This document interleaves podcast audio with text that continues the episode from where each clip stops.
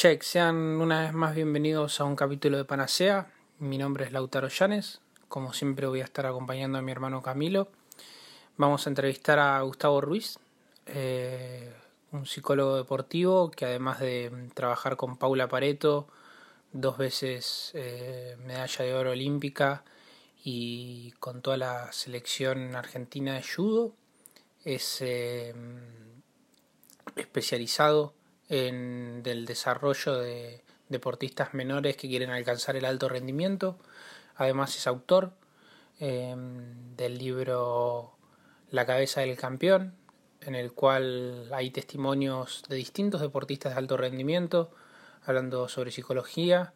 Em, también tiene un prólogo en el que hablan Gonzalo Bonadeo y la abeja Hernández de la selección argentina de básquetbol. Así que bueno, sin más preámbulo, espero que lo disfruten y una vez más esto es Panacea. Muchas gracias por escuchar.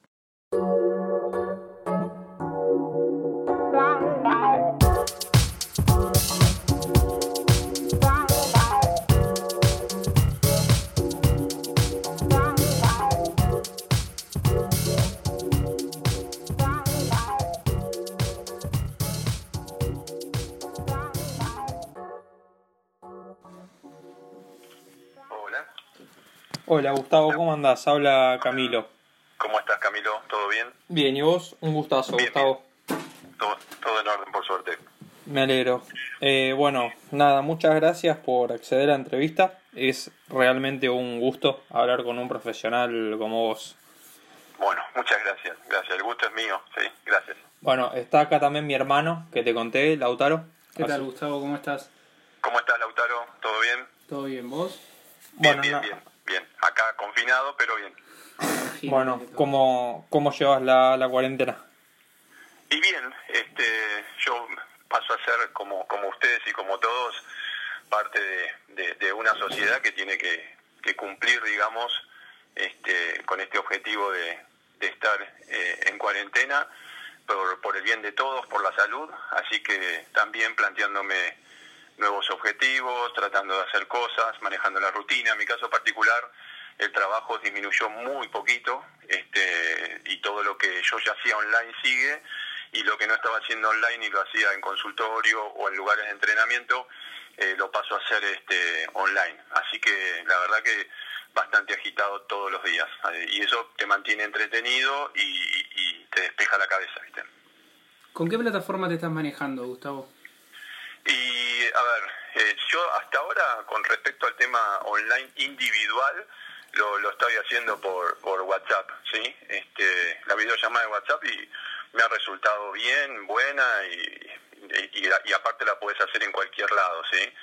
Eh, y bueno, a raíz de la cuarentena, la famosa aplicación Zoom, eh, esa es la que estoy bajando porque ahí estamos trabajando en conjunto con, con algunos entrenadores.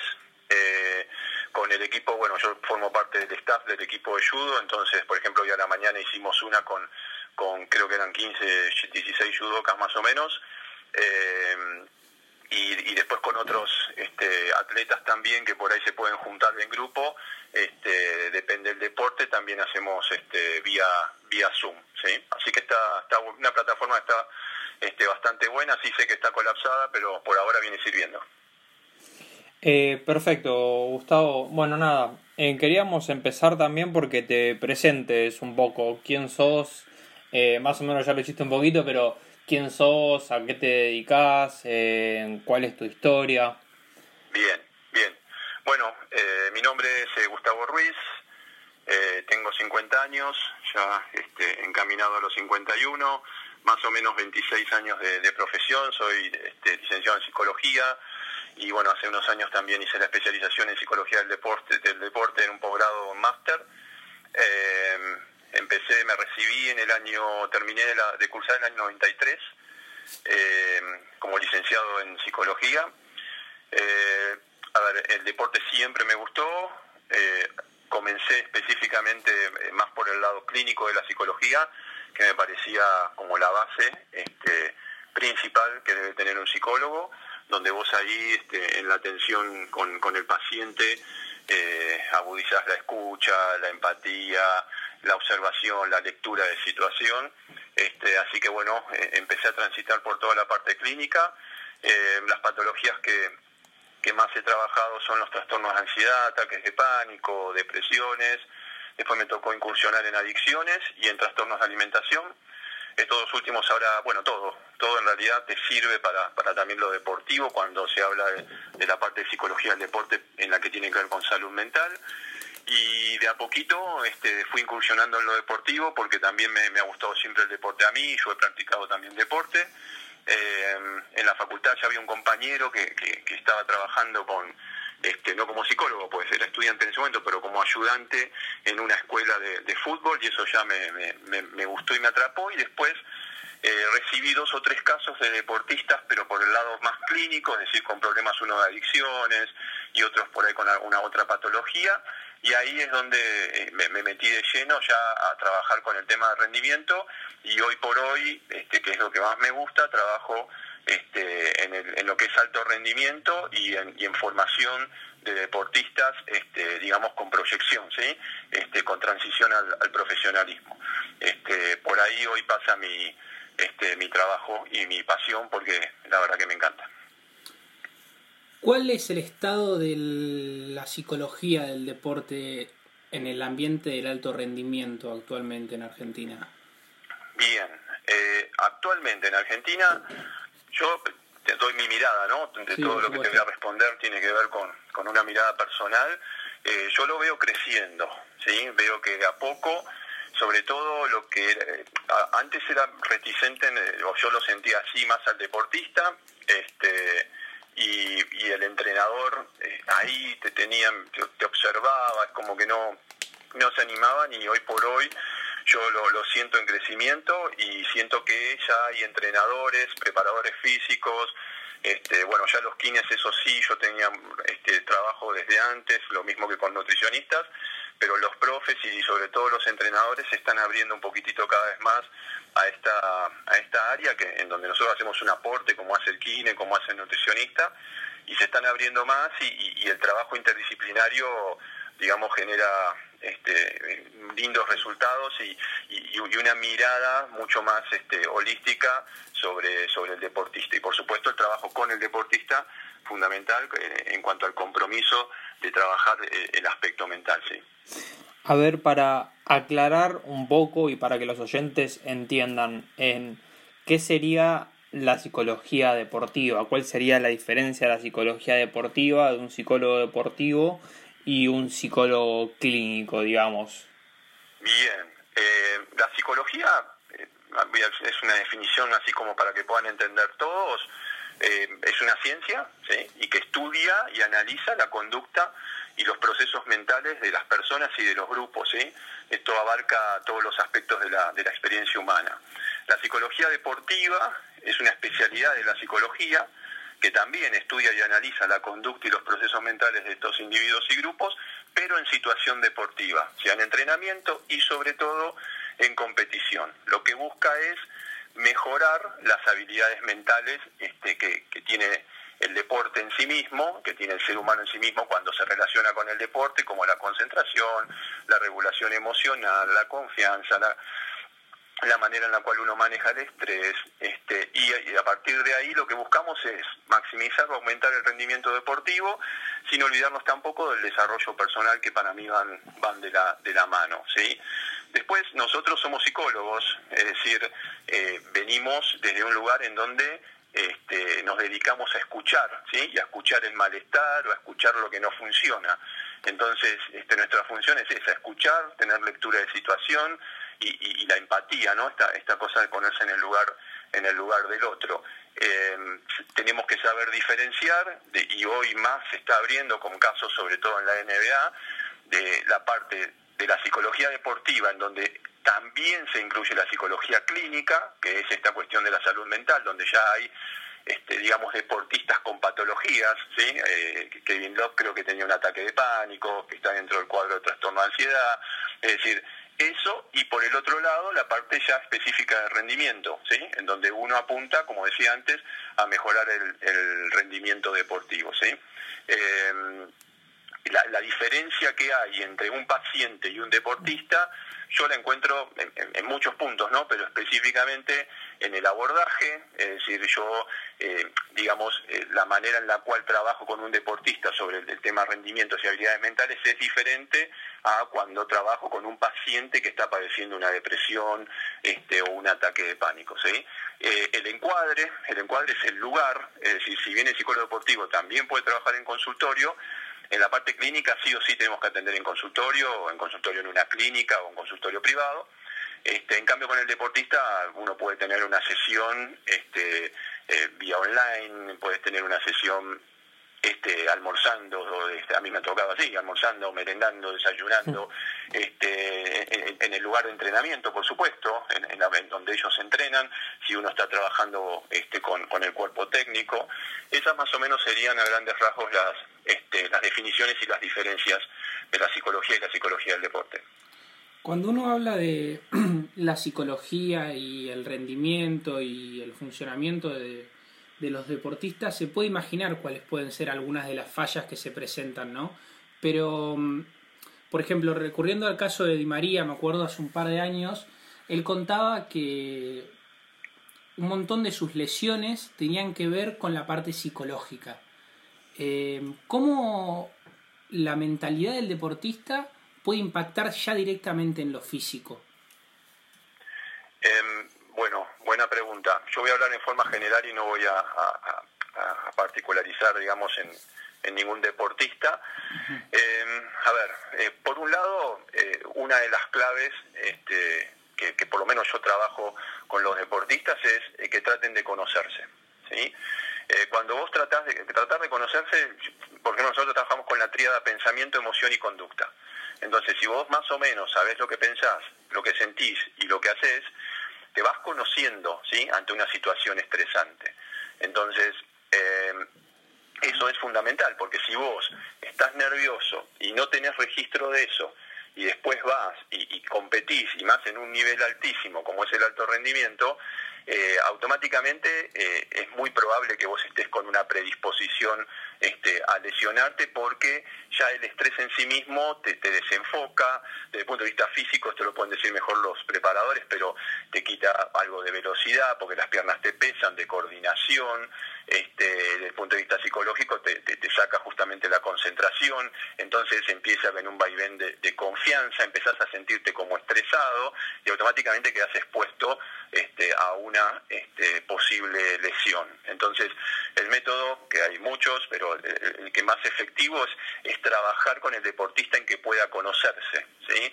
Yo tengo una anécdota de un deportista que yo siempre tengo una conexión eh, continua con todos eh, y el día anterior a la competencia le pregunto cómo está y me pone 10 puntos físicamente, eh, muy, muy, muy verborrágico, me pone, hola Gus, 10 puntos físicamente, 10 puntos mentalmente, cero nervios. Cuando me puso cero nervios, yo intuí que no le iba a ir bien, ¿sí? porque es imposible no tener nervios. Es más, este, un estado, este, digamos, lógico de ansiedad tiene que haber, porque es lo que te mantiene atento, lo que te mantiene metido. Eh, al otro día lo vi competir y, no le fue bien. Eh, y cuando le pregunté, esta es una, para mí una linda anécdota, cuando le pregunté, le digo, ¿qué te pasó? Y me dice, estaba re nervioso. Entonces digo, mira, hace menos de 12 horas me dijiste cero nervios. Me dice, sí, la verdad que no sé qué me pasó.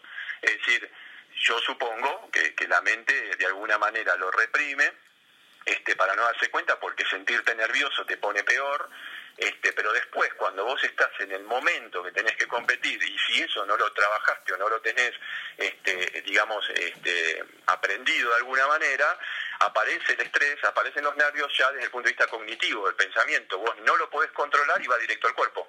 Y cuando va directo al cuerpo se te va de esta manera, como decía antes, piernas pesadas o piernas demasiado livianas, pérdida de coordinación, pérdida de velocidad y desconcentración. Y eso te genera, digamos, más allá de, la derrota, de la posible derrota en, la competencia, de la posibilidad de lesión.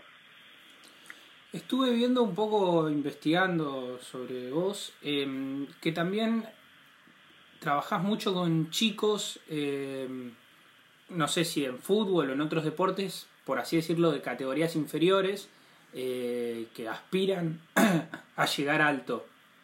Eh, ¿Cómo esto que me, que me comentabas recién, ¿Es más normal en deportistas que de alguna manera ya están consagrados? Eh, ¿El estrés empieza a impactar más cuando uno ya está subido, digamos, de alguna manera? ¿O es más normal verlo eh, cuando el artista todavía está en desarrollo, cuando el deportista todavía está en desarrollo? Mira, eh, el estrés en sí mismo eh, impacta de manera diferente porque son edades diferentes, este, pero impacta, ¿sí? Para, para que la gente por ahí entienda una definición muy, muy básica, el estrés es cuando la demanda supera la capacidad de carga. Es decir, lo que yo tengo que hacer, yo siento que no tengo los recursos como para enfrentar o solucionar eh, ese tipo de situación. ¿sí? Yo te soy un camión de mil kilos y le pongo dos mil. Entonces ya automáticamente estreso el motor, estreso el chasis, estreso este, las cubiertas, estreso todo. Entonces, de, manera diferente impacta el estrés, pero impacta a los dos. ¿sí? Lo que sucede acá es, y, apuntando al trabajo psicológico, es que con los este, de alto rendimiento, si no tuvieron un trabajo previo, este, eh, de, control de estrés, de manejo a partir de técnicas, de, autoconocimiento también como hablaba antes, este, se van a estresar. Yo conozco mucha gente de alto rendimiento que, que mucho no, no puede controlar el estrés y tiene como que trabajarlo. Y los chicos tenemos la posibilidad de, ir este, formándolos. ¿Sí? que eso es un poco este, también lo, lo, que a donde yo estoy apuntando con mi trabajo, es decir, yo eh, eh, no separo formación de rendimiento en chicos, pero sé que la base y lo primero es la formación. Entonces, dentro de la formación este, vos podés trabajar el manejo de la frustración, el, cómo ellos van a regular sus emociones, por ejemplo la ansiedad o el estrés que puede surgir a partir de, una competencia. Apuntamos más al trabajo de, objetivos de tarea y no de resultado, tengo que ganar, tengo que perder. Eh, todo esto es lindo también así, pero a, veces es muy difícil porque eh, yo a veces trabajo solamente con el deportista, el joven, y el, con el entrenador no, y entonces el entrenador genera a veces una presión por resultado, este, en donde eso lo, lo, confunde ¿sí? al chico. Pero el chico, eh, digamos, lo que, el beneficio que tiene a diferencia del deportista de alto rendimiento es que si trabaja estos temas este, a los 14, 15, 16 años, va empezando a tener herramientas y recursos para afrontar estrés, para afrontar ansiedad, este, para saber este, cómo, cómo meterse dentro de una competencia, cuándo está metido, cuándo no está. Eh, es decir, eh, tiene una mirada este, mucho más eh, profunda, digamos, este, que le va a permitir, este, en, lo que tiene que ver con la competencia, este, llevarla, llevarla un poco mejor. yo trabajo con chicos en formación, digamos, este, adolescentes en formación que tienen una, este, una proyección. Por eso yo lo llamo en, en transición al, al profesionalismo. Eh, lo que sí este, yo trabajo específicamente en lo que tiene que ver con la parte psicológica, es entender que en formación uno tiene que aprender a entrenar, por ejemplo, ¿sí? Este, aprender a entrenar para competir, ¿sí? entonces no estamos apuntando al alto rendimiento que es entrenar para ganar. ¿sí? Entonces, eh, eh, uno en la formación consolida más lo técnico, este, lo desarrolla en algún punto y después lo va afianzando. ¿sí? Entonces, ¿qué sería esto que yo les decía antes? ¿sí? El aprendizaje este, en, el entrenamiento y el entrenar para, para poder competir. Y a partir de ahí, si, vos sabés llevar este, al, deportista joven en este sentido, eh, él después va a salir a, competir, ¿sí? Pero vas a ver que tiene mucho por delante todavía y que si las cosas no salen, no salen. Entonces, eh, sigue en formación, lo empezás a meter de a poquito en, el rendimiento y yo por lo menos en lo, particular tengo buenos resultados desde ese lugar. Ok, y ya tirando un poquito más para la situación que estamos viviendo hoy en día, eh, hablaste un poquito del, del estrés. Eh, y, de, y, de, la gestión del mismo. Em, bueno, ¿cómo, ¿cómo haces vos en consulta con tus deportistas para gestionar ese estrés y cómo estás haciendo ahora para que los deportistas gestionen eh, el estrés por el que estás pasando? Porque bueno, yo soy deportista y eh, la verdad que bueno, por ahí cuando uno maneja un nivel de exigencia Em, se torna un poco estresante, ¿viste? Tratar de mantener la alimentación, tratar de mantener, tratar de mantener el entrenamiento. ¿cómo recomendás vos? ¿Cómo haces vos para gestionar el estrés día a día y hoy por hoy con esto del coronavirus? Bien, eh, a ver, yo eh, particularmente la, la, visión mía que, que, trae esta situación es que, eh, digamos, como que quedaron suspendidos, imagínense esto, ¿no? Como que quedan suspendidos en cámara lenta todos los objetivos que uno tenía. Nosotros desde hace años tenemos una vida demasiado este, apurada este, y, y, con un objetivo, con otro, con otro, con otro, y de repente todos a casa, nadie sale, nadie puede trabajar, nadie puede seguir con lo suyo. En el caso de los deportistas no podés entrenar como corresponde, no podés competir y automáticamente esos objetivos quedan este, en stand-by, algunos eh, empiezan a desaparecer, unos no saben qué, qué, va a pasar. En el caso de los Juegos Olímpicos, cuando hubo la noticia de que este, este, se suspendían, generó, este, por un lado, eh, alivio en el sentido de saber qué iba a pasar y por el otro lado, estrés porque muchos este, no, no, no, querían que se pase o porque tienen que este, seguir reconstruyendo un año más, etcétera. Todo lo que está generando la, la, eh, la pandemia y, la cuarentena eh, tiene que ver con la incertidumbre en sí mismo, por eso dispara ansiedad, dispara estrés, dispara angustia. Eh, desde el punto de vista de la psicología, lo que yo hago es este, mantener el contacto con los deportistas en forma individual y en forma este, grupal. Eh, un poco ya lo que se viene diciendo, es decir, eh, no apartarnos mucho de las rutinas. ¿Sí? Yo esto lo trabajo con mucha flexibilidad porque tampoco es que, bueno, todos los días a las 7 levantate, a las 7 y cuarto desayunas, digamos, te levantaste a las 8, te levantaste a las 8, pero sabes que a las 9, a las 10 vos ya tenés, tenés tu entrenamiento. No perder un poco eh, la rutina, porque la rutina nos ayuda a mantenernos activos y metidos, nos ayuda a, mantener como un orden y una organización este, de lo que venimos haciendo y sostiene un poco la, la, motivación, ¿sí? Pero lógicamente, como les ha pasado a todos, todos los deportistas este, de diferentes disciplinas, les ha pasado lo mismo, han, pasado por semanas buenas, por, semanas no tan buenas, por días, por vaivenes. Eh, yo hoy un poco lo planteaba con, con todo el staff eh, de, de de deportistas de judo que, que, es normal todo eso que está pasando, ¿sí? Y entonces la idea es mantenerse como en una postura eh, de afrontamiento, Es decir, de que uno eh, el afrontamiento eh, estratégico específicamente. Entonces, bueno, yo estoy teniendo este problema, estoy aburrido, estoy yendo a la ladera, eh, ya barrí, ya miré, me miré todos los, los, documentales de Netflix, todas las películas, ya no sé más, más qué hacer.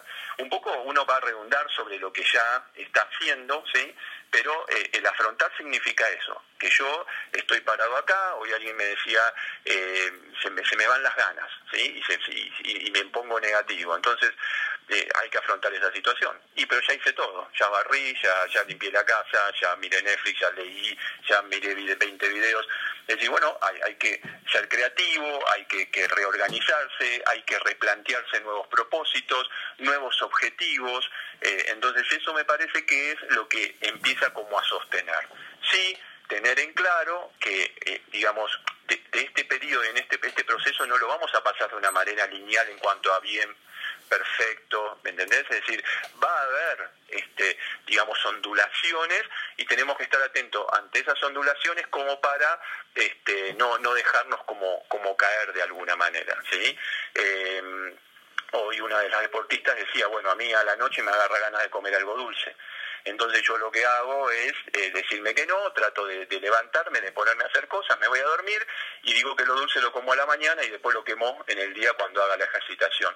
Entonces, este, ahí afrontó la situación, ahí buscó un recurso para tratar de este, que esa tentación no, no, no, no le gane de alguna manera. Así que por ahí es donde se va pasando. El tema del descanso es fundamental, eh, tratar como, es decir, si uno antes se acostaba a las 10 o a las 11 y ahora se está acostando a las 12, 12 y media, tampoco es, es demasiado grave, pero sí saber cuando este, te pasas este, demasiado eh, y generar ese autocontrol que, como vos bien decías, es difícil, pero si uno tiene una postura de afrontamiento estratégico ante esa situación, eh, van a surgir ideas como para poder salir y sobrellevar este, esa, esa situación.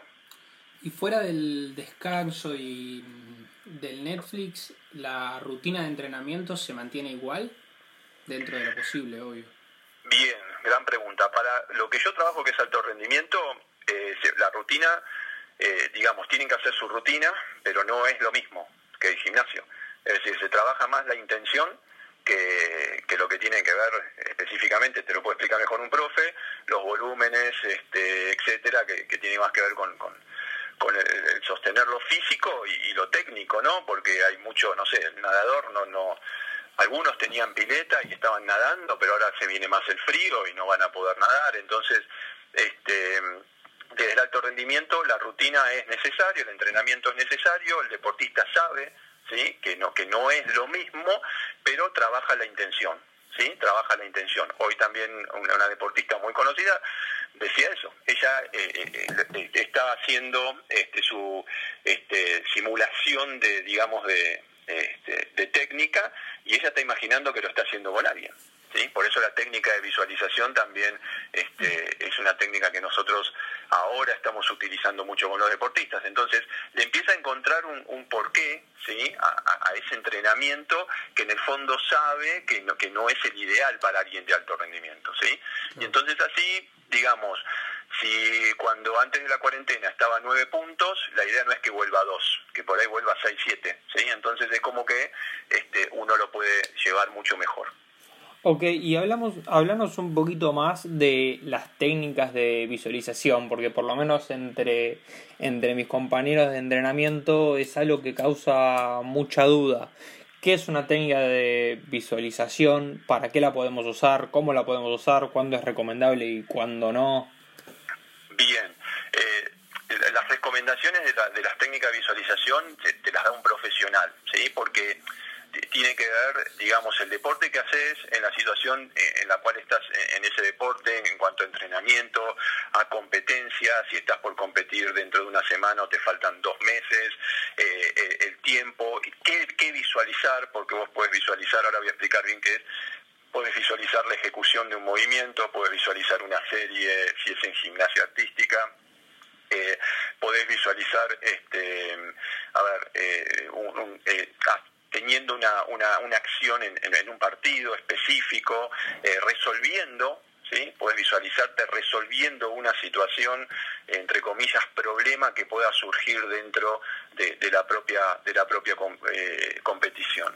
La visualización es eh, recrear este, en imágenes ¿sí? Eh, lo, lo, que vos en, el, en, algún punto vas eh, a competir. ¿sí? Como decía recién, puede ser una ejecución, puede ser una ejecución de algún movimiento, puede ser este, alguna técnica específica, ¿sí? Y la recreación en imágenes tiene que ser lo más vívida y nítida posible eh, y desde los sentidos, es decir, con ojos cerrados, sentado o acostado, respirando dos o tres veces como para relajar el cuerpo, ya te, te empezás a imaginarte, te podés vos ser propioceptiva, es decir, vos eh, como si tuvieras una cámara en la frente, ser vos el que está este, haciendo ese deporte, este, y, o eh, de la otra manera verte como en tercera persona, ¿sí?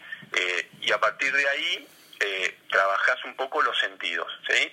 Eh, cada deporte también tiene potencia más un sentido que el otro, pero eh, ves, este, no sé, el, el, el, el cuadrilátero donde vas a, hacer boxeo, o el tatami donde vas a hacer judo, la pileta donde vas a nadar, o la cancha de fútbol o de básquet o de volei, eh, empezás a escuchar los sonidos de cada deporte, ¿sí? Picar la pelota, un golpe con los guantes, este, la caída en, en, en el judo, eh, y trabajás toda la parte eh, también de tacto, empezás a sentir, si es que, por ejemplo, en judo uno toma el judogi del otro, en el agua trata de sentirse ahí abrazado por el agua, este, y después toda la parte sinestésica, la que tiene que ver más con el movimiento, ¿sí? mantener la sensación de, de, del movimiento que requiere este, tu, tu, deporte. ¿sí? Y a partir de ahí este, recreás. Lo que yo decía antes es, ya eso depende de que el psicólogo deportivo te diga más o menos este, qué, qué podés este, recrear en tu mente y cómo trabajarlo. En, mi caso específico depende, pero lo hablo en forma general, por ahí entre dos y tres veces a la semana, entre cinco y diez minutos, está bueno este, tener una visualización específica, este, porque la idea es que, se repita en, la, en la mente. Eh, hay estudios, todavía creo que falta este, estudiar más sobre el tema, eh, en donde se dice que si yo estoy visualizando que levanto el brazo derecho, hay un recorrido neuronal que se produce este, y cuando levanto el brazo derecho ese mismo recorrido neuronal se está produciendo. Entonces, cuando vos estás visualizando, el cerebro está, este, está entrenando, está compitiendo, está haciendo lo que vos estás de alguna manera visualizando. La clave en esta técnica de visualización, como en todas las técnicas, es el entrenamiento. Es decir, si yo visualizo hoy y después no visualizo por un mes, dos meses, no me sirvió de nada yo le tengo que dar continuidad. Es lo mismo que la parte física, que la parte técnica. Si ustedes van una sola vez al gimnasio, este, eh, eh, cuatro veces al gimnasio en un mes y tienen que competir, obviamente que no les va a ir bien desde el punto de vista este, del rendimiento. ¿sí? Entonces acá en la psicología es lo mismo, cuando uno entrena técnica, la técnica tiene que ser en forma continua y consistente el entrenamiento para que este, eh, como recurso y como herramienta la podamos utilizar y nos permita ¿sí? después ver los resultados en el rendimiento. Ok, y eh, más allá de la meditación, digamos, deportiva y hasta más allá del alto rendimiento, eh, ¿podemos hablar de meditación? ¿Vos recomendás eh, meditar algo así como el mindfulness? ¿Vos usás esta herramienta? ¿La consideras válida? ¿No la consideras válida? Bien, sí, a ver, la meditación, ahí te doy mi opinión personal porque yo soy sí, obvio, obvio eh, entonces, para mí la meditación es eh, una de las herramientas más importantes para, para varios motivos, ¿sí? Para la regulación emocional, ahí en regulación emocional metemos todas las emociones, ¿sí? Este, controlar los enojos, las ansiedades, el estrés, este, angustias, etcétera y para eh, también sirve ¿no? para el autoconocimiento porque vos eh, en ese estado interno empezás a, este, a estar mucho más tranquilo y a, y a, y a observar y a ver, a, tomar una distancia lógica de las cosas y a, empezar a tener otra mirada de algunas cosas. Lo digo yo esto no porque lo leí, sino que porque también lo, lo, practiqué. Eh, lo recomiendo sí a todos los deportistas, tengo la suerte de que la mayoría eh, no todos, sí, pero muchos este, se han, se han este, introducido en el tema y, algunos lo están practicando, algunos meten un poco más de yoga, este, pero sí es recomendable. El mindfulness, eh, también soy instructor de mindfulness, es, eh, digamos, viene de, la meditación budista, del budismo Theravada, específicamente de la meditación vipassana, que es la meditación del discernimiento, lo que busca es que vos estés este, con, con la mente en el presente, ¿sí? en el aquí y ahora, sin juzgar, y que este, percibas la situación tal cual es. ¿sí? Este, nos ayuda un poco, eh, entre otras cosas, y si lo llevamos también al deporte, a que la, mente divague cada vez menos. Nosotros tenemos una mente que divaga, va al pasado, ¿sí? va al futuro. Es decir, desde el punto de vista del pensamiento, nosotros tenemos pensamientos automáticos, o sea, viene un pensamiento sin que vos tengas este, control y voluntad de eso. Tenemos los pensamientos que nos llevan al pasado y al futuro, que eso despierta obviamente ansiedad, y queremos tener control sobre la situación de nuestra mente. ¿Sí? Y el control genera más ansiedad, aunque yo diga, no, pero si yo tengo esto controlado, voy a estar más tranquilo. No, porque empezás a querer controlar este, absolutamente todo. Entonces, obviamente, este, que ahí la mente está divagando. Cuando vos meditas, es, ese tipo de, situaciones y de pensamientos automáticos y de control y de que la mente vaya al pasado y al, y al futuro, empieza a quedarse más en el presente y, y tiene un efecto este, muy, muy importante eh, sobre la persona en general. ¿sí? Después eso te sirve para el trabajo, para el deporte, para todo, para mí. ¿no? Eh, esto obviamente te lo pregunto en el marco de la cuarentena. Eh, por si alguno de nuestros oyentes está interesado en el deporte pero no lo practica tan en alto rendimiento, puede ser contraproducente o todo lo contrario de alguna manera, eh, para alguien que no está acostumbrado a hacer deporte en su rutina diaria, empezar a hacerlo durante la cuarentena? Porque viste que es algo que se está hablando bastante, hay como un cruce de información importante, me gustaría aclararlo. Me parece, me parece una gran pregunta. Sí, hay parte de esta, de esta respuesta que te la puede dar mejor un profe, Eh, bueno, yo lo que estoy hablando, obviamente, eh, el impacto en lo mental, ¿no? en lo psicológico. Entiendo, Yo lo que estoy viendo es que, a ver, eh, en las redes sociales, hoy por hoy te da una rutina este, deportiva cualquiera, ¿sí? de una modelo, una actriz, este, cualquiera te da una rutina deportiva, como cualquiera te da consejos también desde el punto de vista psicológico. No digo que no se puedan hacer, pero este, bueno, para eso también estudiamos nosotros, ¿no? Tenemos una visión este, eh, diferente, más profesional. Bueno, y acá, este, a partir de esa pregunta que vos me haces, yo hago esta diferenciación que me parece como fundamental, esto para aquellos que escuchan, que saben que tienen que hacer algo físico por ahí, este, igual si no lo hicieron antes, no, no, no sé si lo van a hacer ahora, pero saben que tienen que hacer algo físico y que nunca hicieron nada. Tenemos que diferenciar lo que es la actividad física del ejercicio. ¿sí? La actividad física, ¿sí? esto es una definición de la Organización Mundial de la Salud, ¿no? No sé si es tal cual como lo voy a decir yo ahora, pero es movimiento corporal, ¿sí? Que, que lo que exige es un gasto de energía por ejemplo, subir una escalera, caminar este, en, el, en, el, living, este, levantar algunas cosas, este, no sé, unas botellas y ponerlas en la heladera. Es decir, e, e, eso es, es, la actividad física. Esa actividad sí es recomendable para los que nunca hicieron nada. Ahora, el ejercicio ¿sí? este, e, es una actividad física planificada en donde vos tenés que hacer una serie de ejercicios que técnicamente tienen que estar más o menos bien para no lastimarte y que si vos estás en cuarentena no vas a poder ir ni a un gimnasio y si lo querés ver de un profe por las redes sociales, tiene que ser un profe, eh, digamos, que sea profe y que lo que esté dando sea acorde a una persona que no este, que nunca hizo actividad. Y hay que ver también la edad que tiene eh, si tiene sobrepeso eh, o sea son muchos factores. Por eso yo lo que recomiendo para aquellos que no este, realizaron actividad física este, nunca y ahora quieren hacerla, eh, que caminen un poco por la casa, que si tienen la posibilidad de tener escaleras o un par de escalones suban y bajen poquito, un par de veces y que, mantengan como, como un movimiento, que no estén tanto tiempo sentados en el sillón o acostados en la cama. Esa sería este, mi sugerencia y mi mirada sobre esta situación. Hace un rato nos contabas em, que la psicología del deporte en Argentina está en crecimiento. Entiendo que la situación, más que nada económica, de los deportistas en general en nuestro país es muy diversa. Eh, y más que nada de los artistas, eh, de los deportistas emergentes, digamos, por así decirle. Eh, ¿Qué le recomendás al deportista que aspira a volverse un deportista de alto rendimiento eh, que capaz no tiene los medios económicos para pagar un psicólogo deportivo? ¿Qué puede hacer? ¿Qué alternativas tiene? Bien, otra buena pregunta y difícil para contestar. Eh, yo lo que planteo es lo siguiente. Dentro de ese crecimiento que yo veo, eh, considero que en la, pata que falta como afianzar y que, que, creo que se afianzaría todo es el tema organizaciones e instituciones deportivas. ¿sí?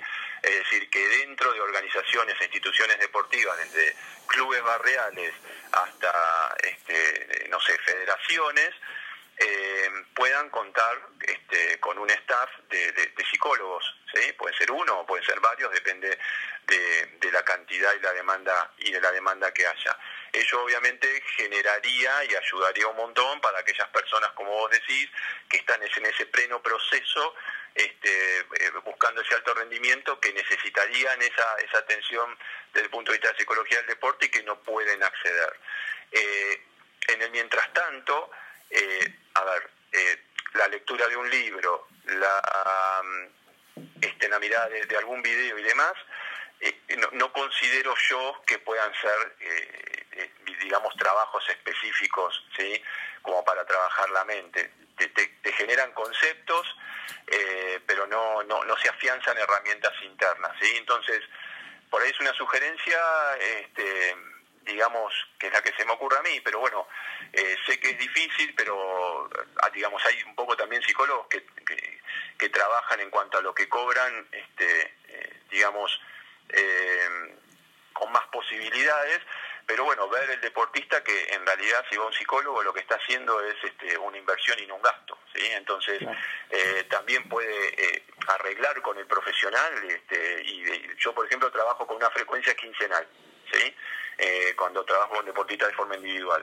Entonces, bueno, eh, si no podés quincenalmente, nos estaremos viendo una vez por mes, no es lo ideal, y mantendremos un contacto, y entonces es como que buscar la manera, este, tanto el deportista como el profesional, de, poder este, ver cómo, este, cómo cómo eh, solucionar este, esa, esa situación que, que, como vos decís, es necesaria, yo también lo creo así, pero que bueno, por una cuestión económica uno no puede acceder. Bueno, ya para, para ir cerrando la, la entrevista, eh, te queríamos preguntar por algunas estrategias o recomendaciones que, que vos puedas hacer, siempre Mm, desde la mirada psicológica, digámosle, eh, para, para, la cuarentena, tanto como para el público general como para los deportistas de alto rendimiento que estén escuchando esto. En cuanto a meditación, eh, marcar rutinas, como dijiste algo, ¿cuáles pueden ser las recomendaciones eso para deportistas y para una persona, digamos, normal? Bien, eh, a ver, lo de las rutinas es fundamental, ¿sí? Este, tratar de mantener una rutina diaria este, para no irnos ni con el descanso, ni con, ni con la alimentación y demás. Eh, y después, eh, más o menos, eh, ronda por, por lo que veníamos hablando, que también si, si uno tiene algún entrenador o psicólogo y demás puede ayudar como para orientar mejor, pero mirar algunos videos, esto nosotros estamos utilizando mucho en lo que tiene con lo deportivo, con los deportistas, por ejemplo, ver la final del Gran Slam de París de la categoría de menos 63 kilos de judo. Entonces a la, a la, a la eh, deportista de selección de menos 63 kilos tiene que ver esa final y analizarla y después darnos este su, su análisis. Eh, ver videos, este, hacer visualizaciones, pero bueno, como hablaba antes, me parece que que digamos tienen que estar como, como orientadas por un profesional. Respiraciones, más que meditación, yo los puedo orientar a respirar, una respiración no estar recostados, una respiración abdominal, inhalar y exhalar este, lento y suave, sí, varias veces, concentrándose en la respiración. Obviamente que a los 10, 20 segundos se van a distraer, dejan pasar esa distracción cuando se dan cuenta que están distraídos y vuelven otra vez a conectarse con la respiración una y otra vez, ¿sí? Y eso lo que va a producir también es este, cierta relajación y va a ayudar mucho al momento del estrés. Eh, la lectura, ¿sí? Eh, documentales, juegos, ¿sí? Nosotros tenemos que aprovechar eh, que, que, al estar en casa, yo sé que hay gente que por ahí está sola y que es diferente, pero al estar en casa por ahí estamos más con familiares, este, eh, eh, el concepto del tiempo también ha, empezado a cambiar, eh, empezar a, por ahí a sentir, a vivir, a analizar mejor esos espacios que estamos teniendo y no, no renegar de eso, porque uno quiere volver a lo de antes, pero esto nos está dando la oportunidad también, si uno le ve el lado este, digamos, positivo, la oportunidad de, salir fortalecidos de acá. Entonces, creo que estas, estas recomendaciones que, les estoy dando nos van a ayudar un montón a, poder este, sobrellevar eh, la, cuarentena eh, y después, si Dios quiere, este, yo tengo mucha, mucha fe en eso, eh, salir fortalecidos de esta situación en todo, desde todo punto de vista, ¿sí? porque no sé si, si todo va a ser este, como era antes, ¿sí? pero bueno, es una apreciación este, mía, todavía falta mucho para salir, eh, y, un deseo de, este, de que así sea. Ok, y en cuanto a, a lo social, porque tenemos eso perdido o queremos que se va a perder, ¿le podés, eh, vos como psicólogo, encontrar alguna solución? Sea vía videollamada, se llame llamada de teléfono. Sí, en cuanto a lo social te referís vos a amistades, familia. Sí, exactamente, sobre todo para aquella gente que está sola, que está confinada sola, que vive sola. Exacto. Bueno, hoy un poco yo lo trabajaba con los deportistas, pero tiene que ver un poco con esto, ¿sí? Eh, eh, digamos, el, cuando uno, si vos te sentís mal, si vos ves que tenés que hacer algo o te planteaste una rutina y ese día te levantaste y no lo, no estás pudiendo hacerla o no, estás, no, no, no tenés ganas, y estás buscando lo que yo les hablaba antes, un afrontamiento, una estrategia como para dar, bueno, listo, ¿qué hago para poder hacer esto? Este, me voy, me lavo la cara, no sé, busco una y no y no lo logro, automáticamente puedo conectarme con alguien, con un familiar y demás. Si, si no tiene que ver con la rutina, sino simplemente tiene que ver con el hecho de extrañar o de sentirse solo, también poder hacerlo. ¿sí? Este, nosotros tenemos la suerte de estar en una época en que las redes sociales nos están ayudando mucho porque, eh, digamos, nos podemos, yo tengo 50 años, yo vengo de, cuando el teléfono estaba enganchado en, en una en la pared y, y, era un disco que vos girabas en el 9, el 8 y nada más, y teníamos cuatro canales, ¿me entendés? Entonces nosotros ahora tenemos esa posibilidad de poder vernos eh, y, y, yo que, o sea, lo que quiero es no renegar de eso, ¿sí? Porque sé que hay muchos que por ahí están escuchando por ahí esta hora y están enojados y dicen, bueno, sí, bueno, pero no, yo lo quiero abrazar, yo lo quiero ver, pero es lo que hay. Y entonces sobre lo que hay, trabajemos sobre eso, porque podría ser peor. Sí, podría ser peor. Yo me imagino viviendo esta pandemia hace de 30, 40 años atrás. ¿sí? Este, no había nada, ¿eh? no había nada. Entonces, este, tratemos este, de, mirar, yo no sé si la parte positiva de, de, aceptar. Aceptar es, esto es lo que tengo, y yo con esto voy a trabajar. ¿Sí? Y si aparecen las emociones como el enojo o el fastidio, porque yo las he visto, eh, ahí es un poco lo que hablábamos al principio, el conocerte ¿sí? Y vos decís, bueno, yo no puedo estar enojado y fastidioso, estoy mal por esta situación, bueno, a ver, voy a hablar con fulano, voy a hablar con Mengano, voy a tratar de, salir de, esta este, sensación fea que tengo. Eh, esa es por ahí la, sugerencia que, yo les doy. Bueno, y para terminar, contanos dónde te puede encontrar la gente, dónde te puede preguntar por consultas o dónde puede visitarte simplemente. Bien, eh, como a ver, manejo un poco las redes sociales, pero no, no soy un as, tengo tres direcciones diferentes de todo y demás. Pero bueno, lo que se está usando mucho ahora es en Instagram. Eh, en el Instagram me pueden encontrar con PSI-Gustavo Ruiz. Ahí yo ya, ya aparezco este, y cualquier consulta que me quieran hacer me pueden empezar a seguir por ahí eh, y me mandan algún privado este, y a partir de ahí generamos este, el contacto. ¿sí? Perfecto, los vamos a, lo, vamos a poner en las notas del, del episodio. Bueno, Gustavo, te agradecemos mucho. La verdad que fue una entrevista muy entretenida. Em, eh, creo que realmente nos contaste todo muy bien y te explayaste joya. Así que nada, te agradecemos mucho. Te mandamos un abrazo y mucha suerte con lo que queda de la cuarentena. Muchas gracias. Bien, muchas muchas gracias. Este, el agradecido soy yo. Un abrazo para Camilo y para Lautaro, para los dos ahí. Y bueno, gracias y, me alegro que haya que haya salido todo todo bien, ¿sí? Les mando les mando un abrazo grande y estamos en contacto. Muchas gracias, Gustavo. Hasta luego, Gustavo. Chao, chao.